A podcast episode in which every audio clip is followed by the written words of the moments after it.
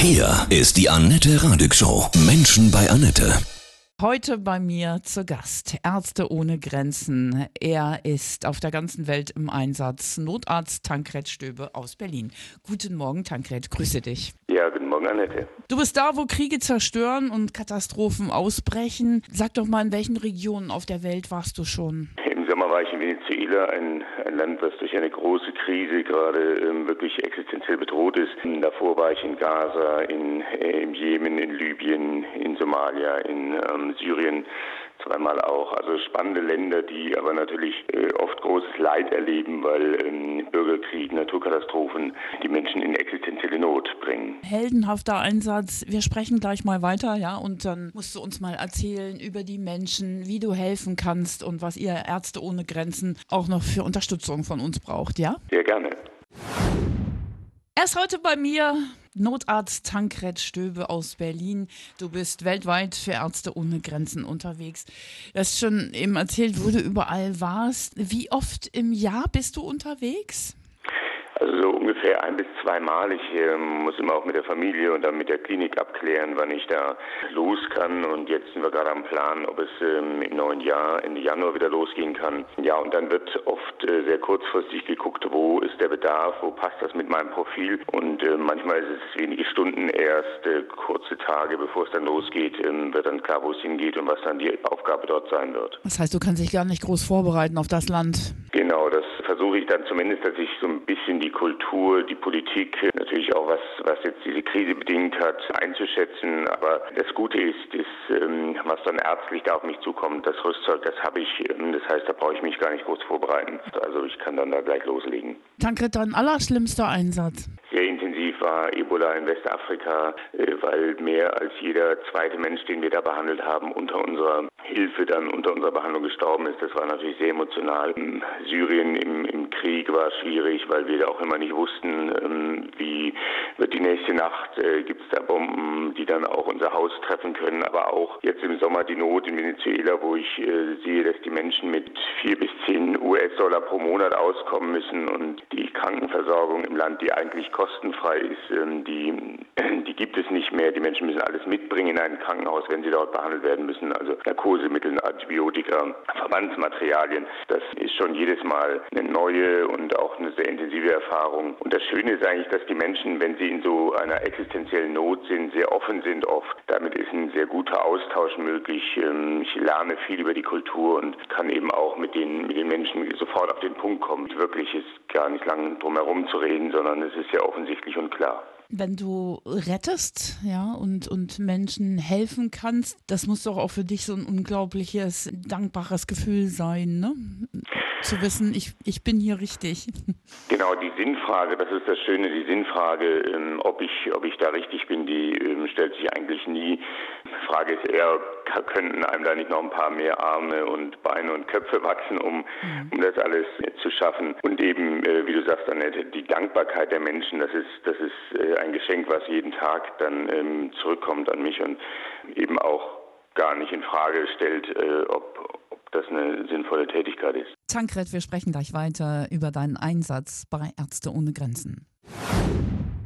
Menschen bei Annette, heute bei mir zu Gast Ärzte ohne Grenzen, Tankred Stöbe. Du warst schon so oft unterwegs in Krisen- und Kriegsgebieten. Wie gehst du mit deinen Ängsten um? Ja, ich habe jetzt nicht grundsätzlich Angst. Ich habe ähm, eigentlich ein ganz gutes Vertrauen, dass, dass das äh, immer auch gut ausgeht. Und es gibt dann natürlich konkrete Situationen, die schon ähm, Angst machen. Zum Beispiel jetzt im Jemen hatten wir, nachdem wir dort fast ein Dutzend Schussopfer äh, in der Rettungsstelle versorgt haben, auf einmal hörten wir Schießerei im Nebenraum und ähm, wir wussten, jetzt ist die Gefahr unmittelbar da, weil wir dachten, eine Massenschießerei der Stadt hat sich jetzt ins Krankenhaus verlegt. Und da hatten wir alle ähm, unglaubliche Angst und hatten ja, mussten überlegen, was machen wir jetzt? Machen wir mit diesen lebensrettenden ähm, Aktionen weiter oder bringen wir uns selber in Sicherheit? Das ist ja schwer dann zu entscheiden.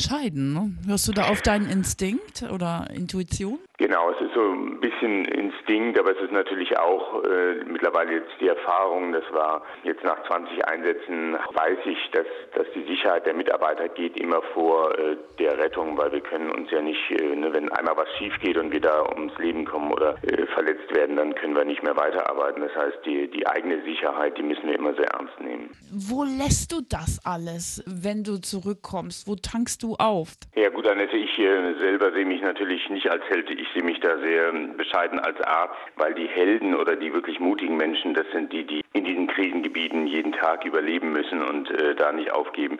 Und wenn ich das sehe, da bin ich in meiner Rolle doch sehr sehr klein und einfach und auch sehr privilegiert. Wenn ich eine Nacht gut geschlafen habe, das gibt mir schon Kraft. Und eben auch, wenn ich sehe, wie ähm, was für unglaubliche Menschen wir dort äh, auch haben. Ich erinnere einen, einen Syrer, mit dem wir in, in Syrien gearbeitet haben. Der war für uns Logistiker, Übersetzer, Sicherheitsmanager, Kontaktperson zu den äh, verschiedenen militärischen Gruppen. Also was der alles an Souveränität und Ruhe ausgestrahlt hat. Und dann habe ich ihn mal gefragt, gibt es irgendwas, was du nicht kannst? Und dann hat er lange geschwiegen und dann hat er gesagt, ich kann nicht wütend werden. Das stimmte auch. Also er war immer ruhig und ähm, das war für mich ein richtiger Held. Tankred, ist es diese, diese Kraft der Liebe, die, die das möglich macht? Also ich habe schon ähm, einen großen Respekt vor dem Menschen. Ich weiß natürlich auch, Menschen können Abscheuliches tun, können wirklich zu Barbaren werden. Aber das Gute im Menschen, und das zeigt sich oft in, in so existenziellen Krisen und Liebe Menschen oder der Respekt, ähm, die, die Bewunderung auch, was Menschen in Notsituationen aus sich herausholen können, das ähm, äh, ist sicher auch eine, ein Antrieb, der mich jedes Mal wieder weiter ähm, ziehen lässt. Und, und eben auch die Geschichten, äh, die die Menschen mir erzählen, ähm, die dann auch sehr zu Herzen Herzen gehen, den Menschen selber, aber mir dann auch. Also dieses zu sehen, wie kommen zwei Menschen im Gespräch oder in einer, in einer besonderen Situation, dass, dass das eben nicht spurlos an uns vorübergeht, sondern dass wir uns berühren gegenseitig. Wir brauchen uns hier ähm, in, in dieser Not, ich als, als Arzt, aber auch die Patienten, die äh, nichts anderes haben. Da ist so eine, eine ja, unausweichliche Situation, die, die natürlich schwierig ist, aber die auch manchmal sehr schön sein kann. Wenn du zurück in Berlin bist, ja, und dieses ganze Elend auch gesehen hast, ja, kommst du dann noch hier in unserer Luxuswelt zurecht mit unseren Problemchen?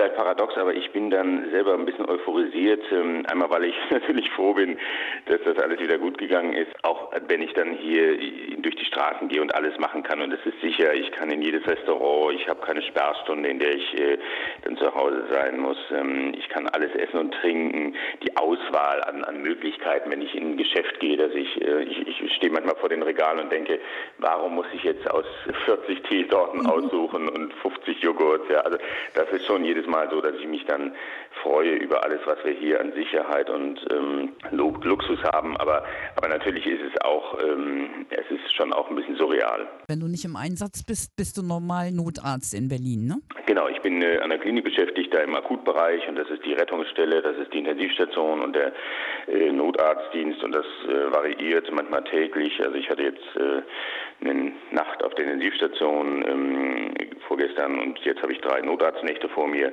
und das sind dann immer so zwölf Stunden Blöcke und damit kann ich dann eben auch gut Zeit zusammensammeln, Arbeitszeit, äh, die es mir dann erlaubt, ähm, mit Überstunden und ein bisschen Urlaub äh, dann diese Freiräume mhm. zu schaffen, um dann ein, zwei Mal im Jahr rauszugehen.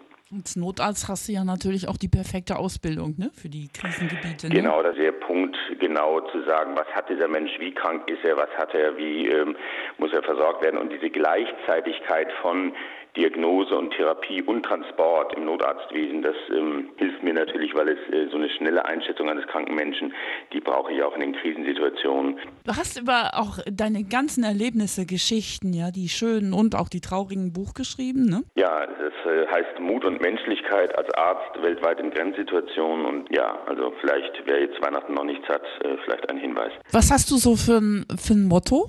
Ja, es gibt ähm, einen schönen Satz von Nelly Sachs, äh, den habe ich dem Kapitel über Gaza vorangestellt, ähm, als ich 2005 dort war. Und da schreibt sie, alle Worte vergaßest du und auch den Gegenstand und reichtest deinem Feind über Rosen und Nesseln die Hand.